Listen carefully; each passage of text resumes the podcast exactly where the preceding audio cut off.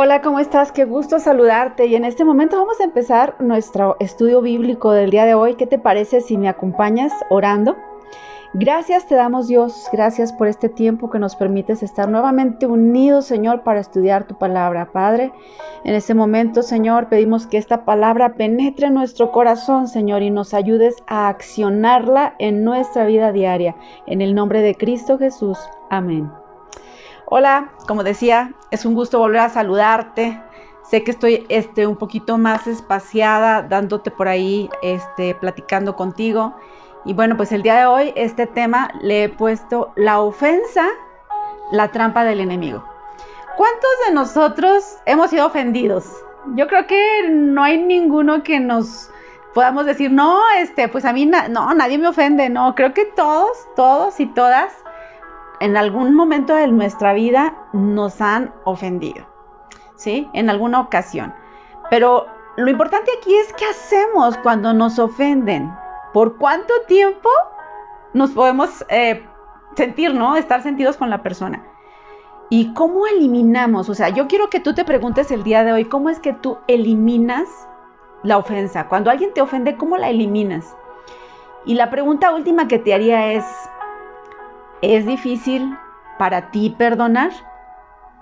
Yo creo que para todos, depende del nivel, ¿no? Del nivel de la ofensa, pero creo que a todos nos ha pasado que que a veces las personas más cercanas son las que más duelen, ¿verdad?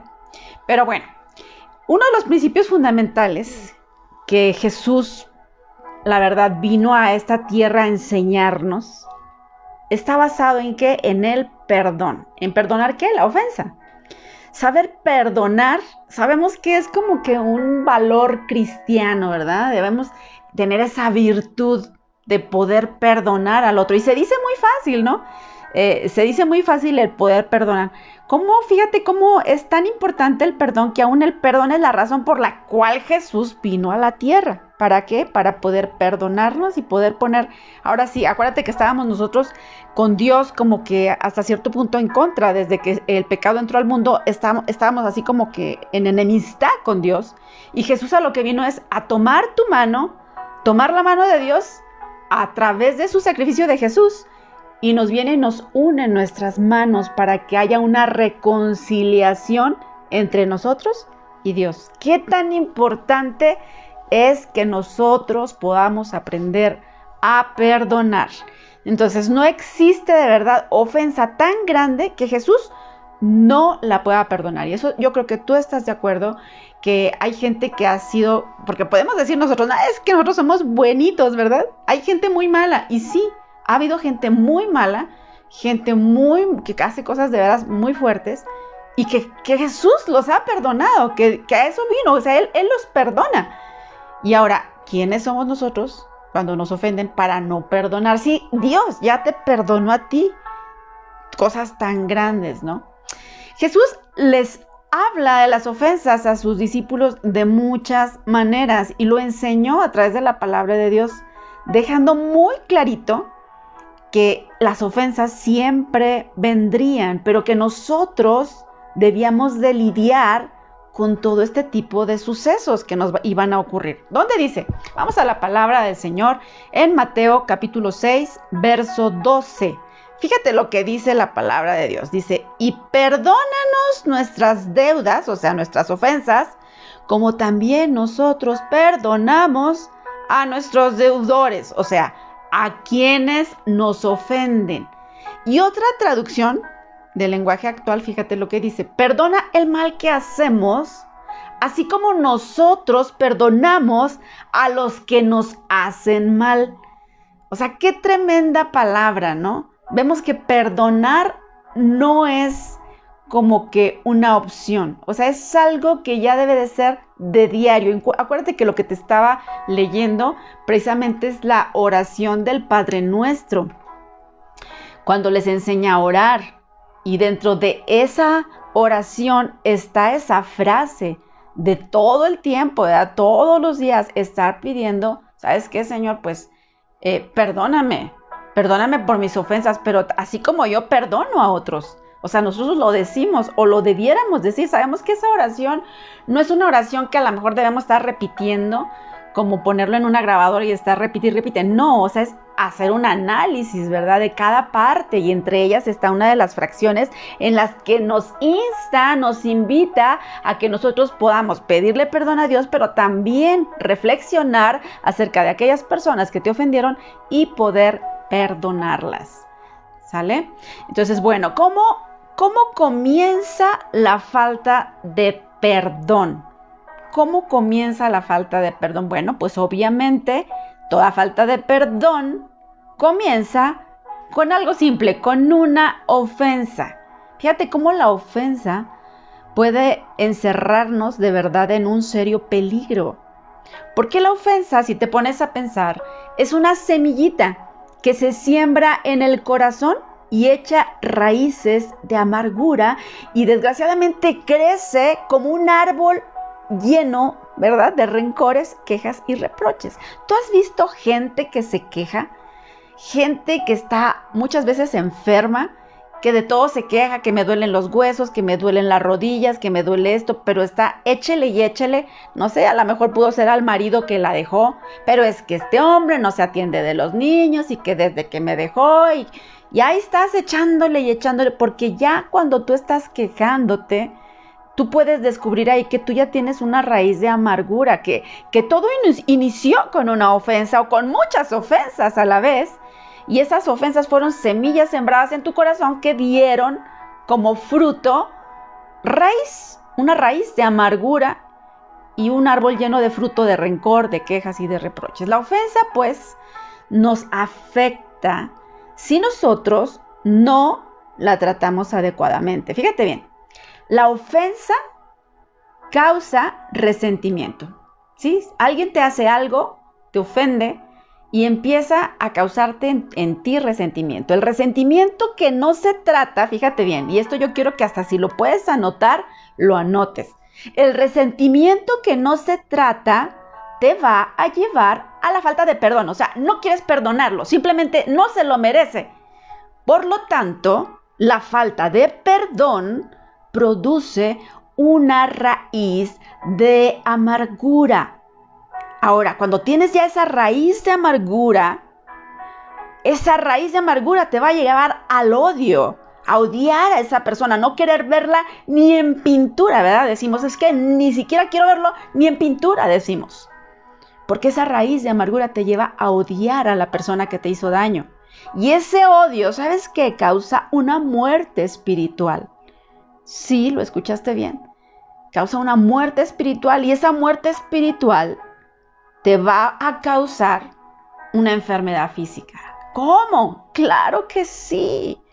Cuando yo este, trato a algunas mujeres que vienen conmigo a pedirme algún consejo, lo primero que yo tengo que ver es estos puntos que vienen a la mejor enfermas, que vienen con situaciones del, te digo, en, su mayoría que, que, son como de artritis, dolores de huesos, eh, dolores que dicen, es que ya fui al doctor y no, no, no, no, no sé qué es lo que tengo. Luego, luego yo empiezo a hacerles una radiografía por ahí, a decirles, a ver, vamos a ver cómo andamos en la falta de, de perdón, perdón. O sea, ¿cómo andamos en esa área? A ver, anótame todas las personas que te han hecho algo y que tú sientas un rencor, que tú sientas que ya traes raíz de amargura ahí. Y ya ahí empiezan a hacer sus anotaciones. Entonces, fíjate bien cómo este, a esa persona, ¿verdad? Que tiene ese odio ya en su vida por esa, por alguna, o alguien que le ofendió, o sea, viene a pasar a tener una muerte espiritual y eso le causa enfermedades físicas. Yo te lo digo porque yo lo he visto. Y también he visto que gente que eh, perdona a otros, que perdona las ofensas, sanan instantáneamente, de verdad.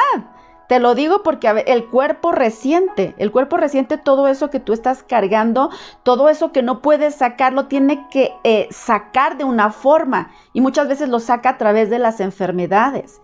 ¿Sí? A veces nosotros no somos, no, lloramos o, ni siquiera sacamos, no hablamos de nuestro asunto, nos lo tragamos y eso causa enfermedades físicas y una enfermedad física te puede llevar hasta la muerte física. Entonces, fíjate cómo la ofensa es tremenda, o sea, por eso es que es una trampa. Vamos a ver ¿Cómo es que la ofensa es una trampa? Vamos a ver cómo es, cómo es esto, ¿no? Bueno, vamos a ir a la palabra griega de la palabra ofensa. acuérdate que hay que ir al griego para poder entender con más claridad. Ofensa en griego viene del griego escandalón, que significa trampa, tropiezo o carnada. Órale, ofensa, fíjate, la ofensa es una trampa. Así como el ratón. Cuando tú vas a atrapar un ratón, yo sé que hay varios métodos, pero entre ellos el más sencillo pues es por colocarle una trampa y ponerle un, no sé, un pedacito de queso, dicen, o un pedacito de algo que les guste a los ratones, ¿no? ¿Para qué? Pues para que caiga el ratón, ¿verdad? Al momento de mm, agarrar el queso o agarrar el pedazo de chicharrón, lo que le hayas puesto, pues la trampa lo atrape. Pues de la misma manera la ofensa para nosotros es una trampa, porque muchas personas caemos precisamente en la trampa que te pone el enemigo. ¿Cómo? Pues a través de otras personas que vienen y te ofenden, que tú no perdonas, y luego tu alma se queda atrapada en la cárcel de la amargura. Por tanto, la ofensa viene siendo una trampa y muchas veces nosotros sin darnos cuenta caemos en esta trampa. Entonces, pues, y ahora sí que garantizamos que definimos que, que aquí estamos diciendo que la ofensa es una trampa o una carnada que el enemigo utiliza para que tú y yo caigamos. ¿Para qué? Pues para que nos desanimemos, para que no continuemos con el propósito de Dios en nuestra vida, porque eso es lo que quiere el enemigo. Quiere desviarte completamente de tu propósito. Obvio, como ya te he hablado de propósitos, obviamente tú tienes que pedirle a Dios, Señor, ¿cuál es mi propósito en esta vida? Debemos tener un propósito. Claro que sí, Dios te lo da. Pero este tipo de trampas nos desvían completamente. Bueno, pero ¿quién ofende? Yo te pregunto, ¿quiénes son los que ofenden? Pues todos. Todos ofendemos. Yo una vez vi un video acerca, que te lo recomiendo mucho, este, pero bueno, se trata de, un erizo, así que, tiene muchas espinas, de esos puercos espín, más bien, que tienen muchas espinas. Y decía que nosotros somos como ese puerco espín, que vamos caminando con espinas y tú vas caminando y de repente pasas con otro que va caminando y, y, nos picamos unos a otros. Somos como esos erizos, o sea, tendemos nuestra tendencia sin querer o queriendo, vamos picando y lastimando a otros en nuestro transitar.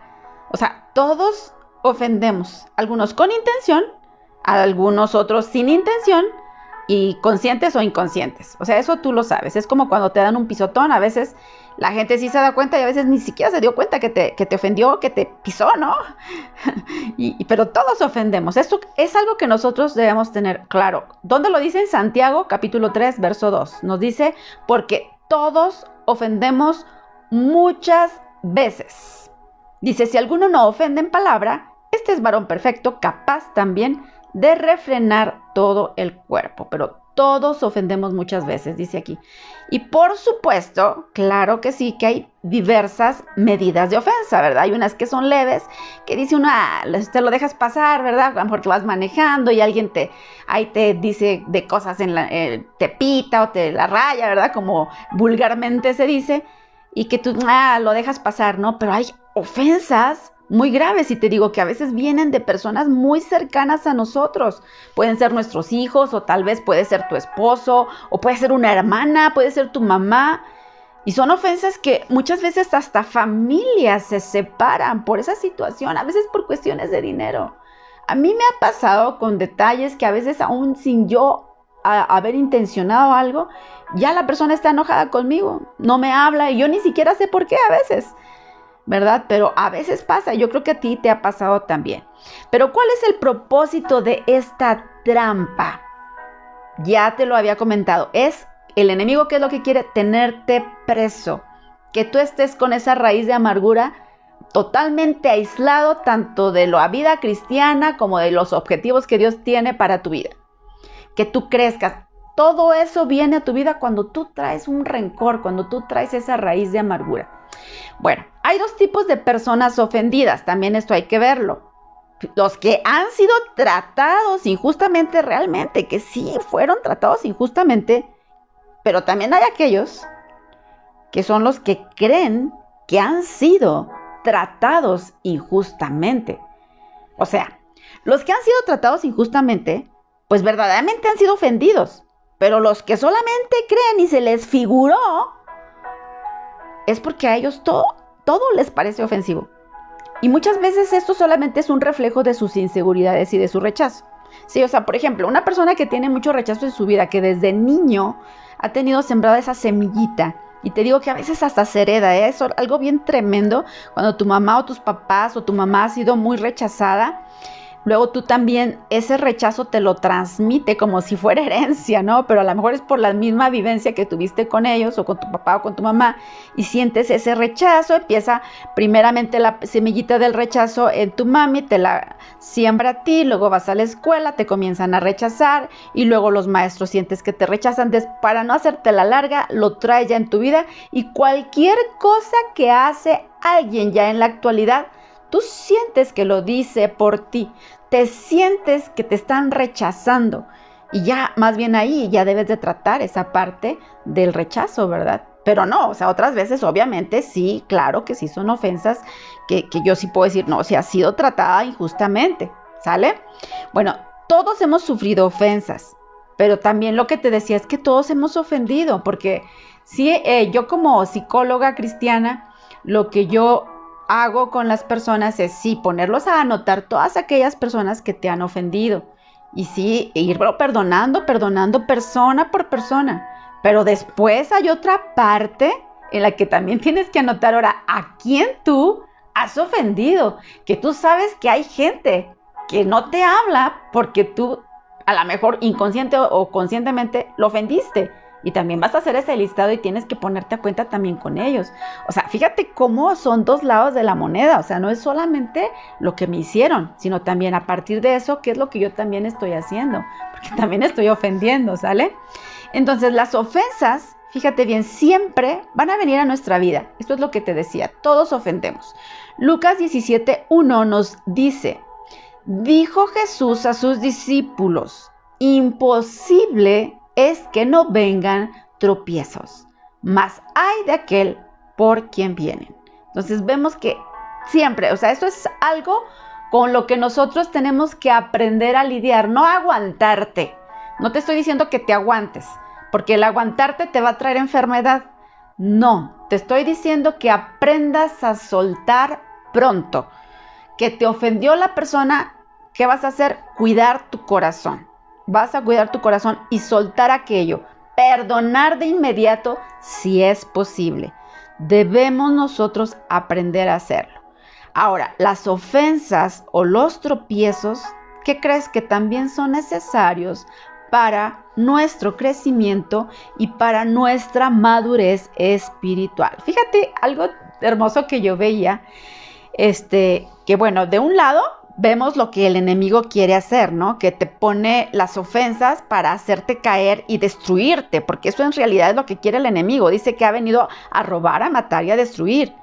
Pero dice la palabra del Señor, yo he venido para que tengas vida y para que la tengas en abundancia. Entonces, aquí es lo bonito que te digo. Dios usa, escúchame bien, Dios usa las ofensas para llevarnos a crecer espiritualmente. Fíjate lo que el enemigo quiere usar para destruirnos.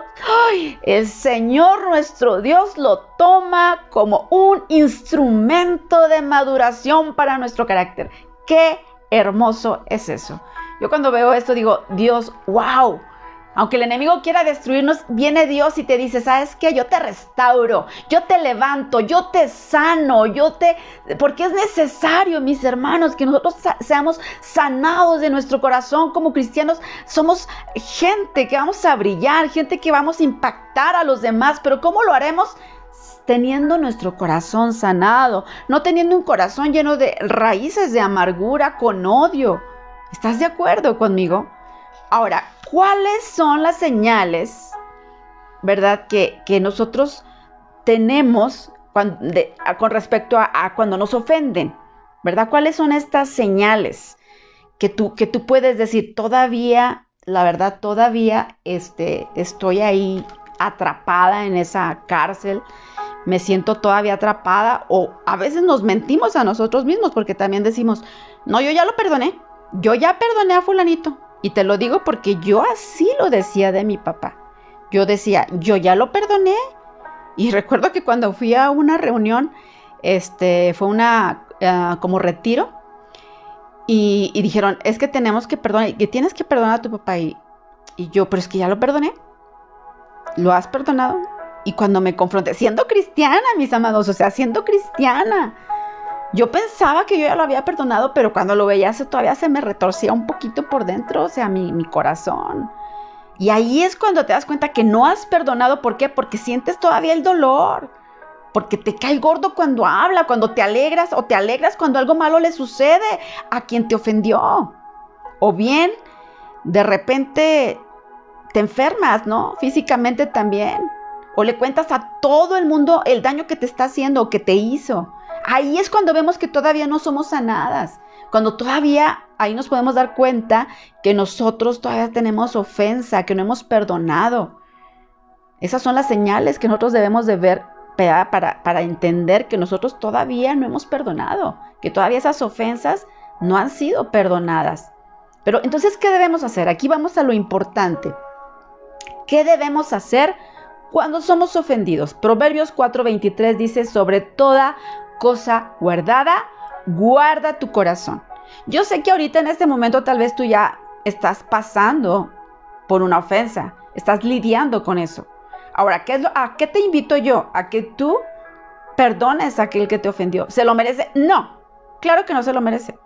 Pero sin embargo, por tu salud, por sanidad interior, yo te recomiendo que lo hagas. No significa que ya el que tú lo perdones significa que vas a regresar con esa persona y que ahora sí lo vas a abrazar y vas a... O sea, no.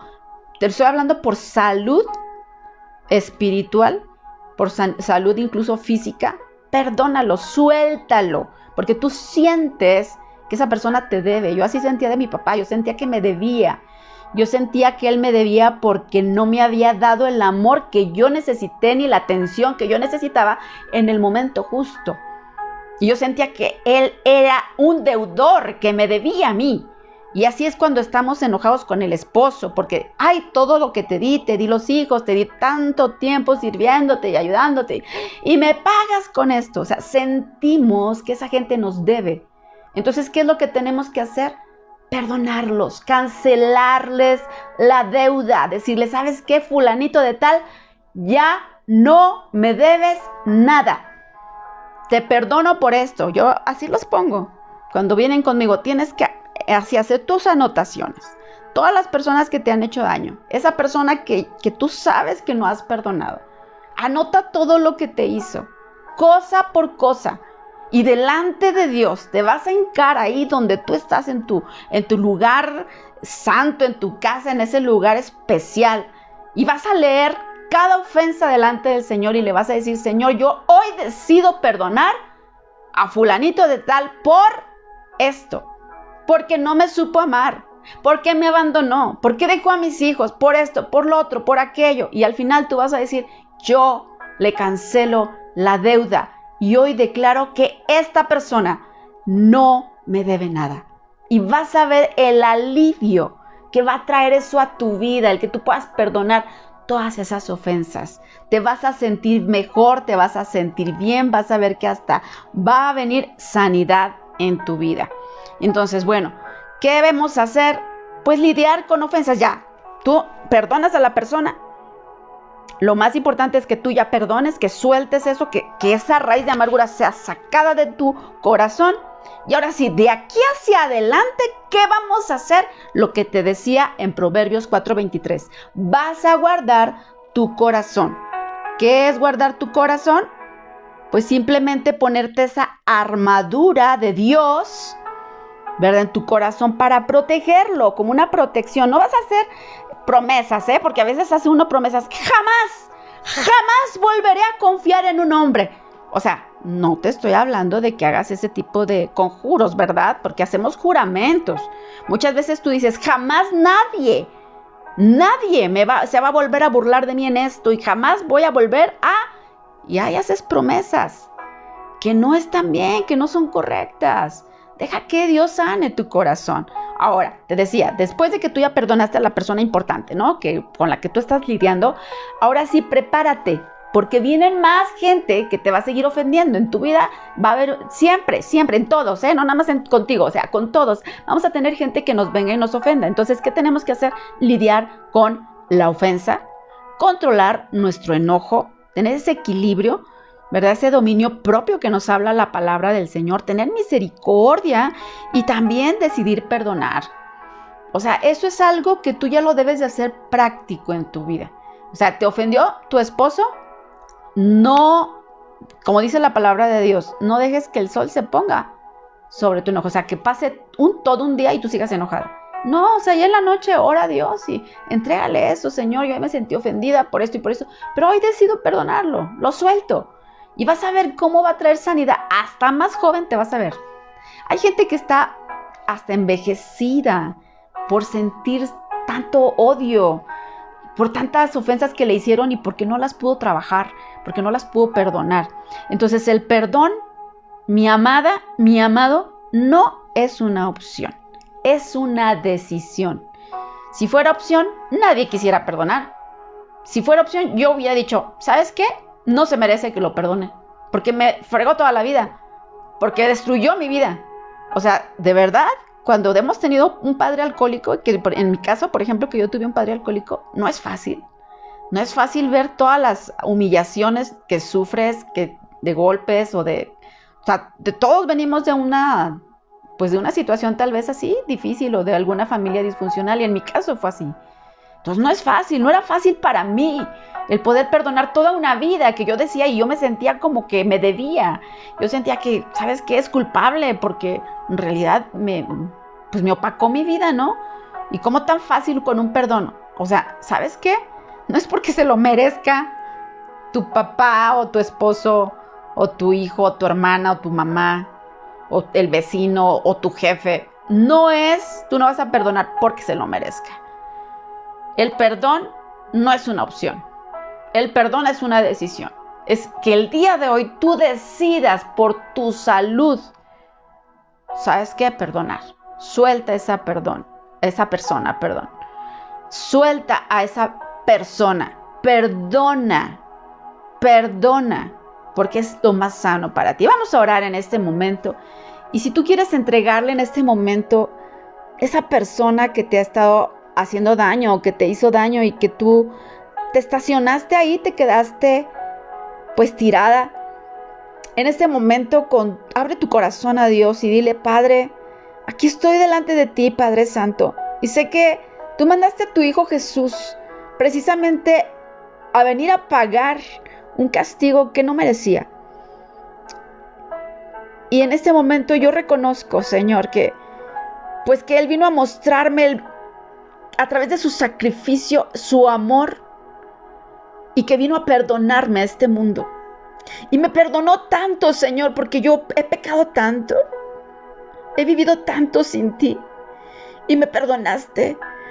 Que cómo es posible que yo no pueda perdonar a una persona que a mí en lo terrenal me hizo daño.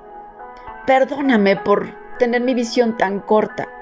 En este momento, Señor, te pongo mi vida en tus manos, Señor, y mi corazón lastimado en esta hora, yo decido perdonar. Y di el nombre ahí de esa persona. Yo decido perdonar y ponle ahí el nombre. Y dile, yo decido perdonarlo por...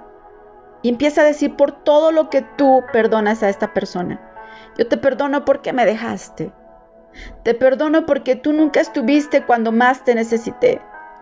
Te perdono porque no estuviste en el momento en que yo te necesitaba. Te perdono porque me dejaste con mis hijos. O te perdono. Ahí dígale usted lo que usted sienta en su corazón. Y cuando termines ese listado de cosas, dile, ¿sabes qué? Y dile el nombre de la persona. El día de hoy te cancelo la deuda. El día de hoy tú ya no me debes nada. No me debes nada, te suelto vuela libre. El día de hoy yo ya corto con toda esa raíz de amargura que tenía hacia ti. Y el día de hoy te bendigo. Y bendiga a esa persona, aunque no se lo merezca. Usted bendígalo. Dígale, Padre, yo bendigo a mi enemigo. Yo bendigo a esta persona. Que le vaya bien. Que te conozca, Señor. Que reconozca realmente quién eres tú. Y que tú comiences a ser su, su principal centro en su vida.